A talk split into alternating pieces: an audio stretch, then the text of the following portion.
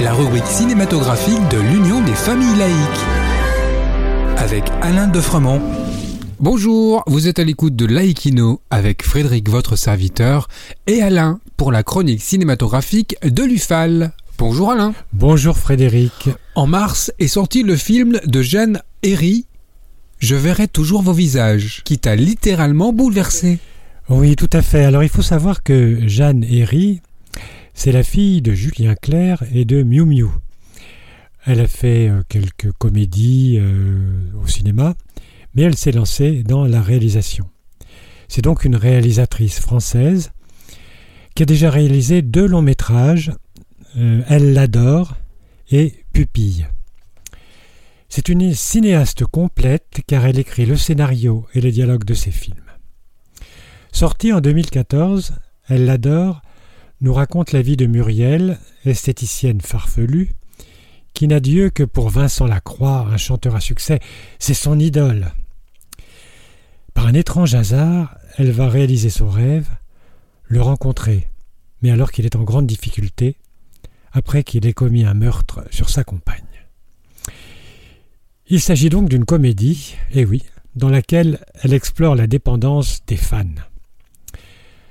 Son second film est plus ambitieux. Pupille porte un regard clinique sur l'adoption sous X par un film choral qu'elle a écrit et qui est splendide. Les comédiens sont tous excellents. Le film pourrait se contenter d'être un documentaire, mais elle l'enrichit par des portraits très réalistes et humains de ses personnages. Quant au troisième film, Je verrai toujours vos visages, c'est une grande réussite. Quel en est le thème? Très attaché aux faits de société, Jeanne Herry est tombée par hasard sur un dispositif judiciaire peu connu, la justice restaurative. La justice restaurative, qu'est-ce que c'est? Inscrite dans la directive de l'Union européenne du 25 octobre 2012, la justice restaurative a été consacrée par la loi du 15 août 2014 et mise en œuvre par le décret du 15 mars 2017. En quoi se distingue-t-elle de la justice pénale? Eh il s'agit d'une pratique complémentaire au traitement pénal d'une infraction. Elle consiste à mettre en relation des victimes et des auteurs d'agression, accompagnés d'animateurs bénévoles issus de la société civile et bien sûr formés à cette mesure. La justice restaurative s'appuie sur le fait qu'une agression abîme trois acteurs, la victime, l'auteur et la société. La victime est donc confrontée à son agresseur. Eh bien, pas forcément.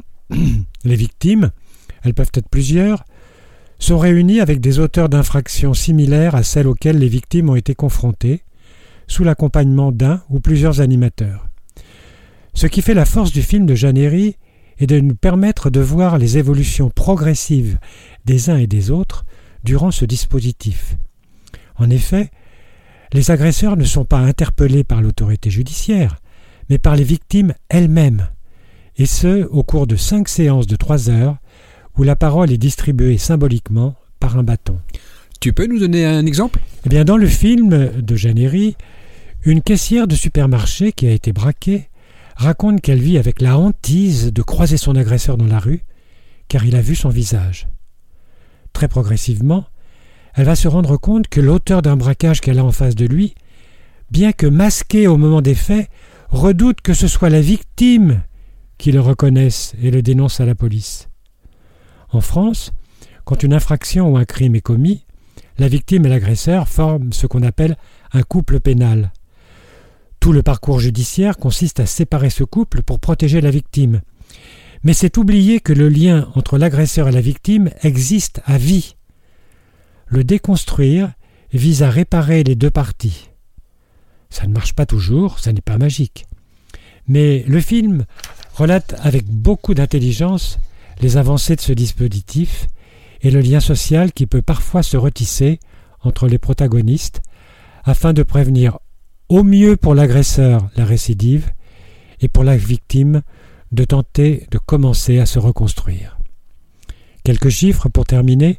En 2021, donc, 306 animateurs ont été formés à exercer une médiation et 46 mesures de justice restaurative ont été prononcées. Je verrai toujours vos visages est un film indispensable et utile qui fait honneur au cinéma français. Et de plus, il nous scotche sur notre fauteuil pendant deux heures. On en sort bouleversé et optimiste. Merci Alain. En attendant de vous retrouver, n'oubliez pas notre émission en balado-diffusion sur laicidadufal.org ainsi que sur notre site ufal.org. Pensez aussi que nos activités ne sont possibles que grâce à vos dons et vos adhésions. C'était Frédéric et Alain sur Laïkino. À bientôt. C'était Laïkino, la rubrique cinématographique de l'Union des familles laïques. Retrouvez toutes nos rubriques Laïkino et l'ensemble de nos balados diffusions sur lufal.org.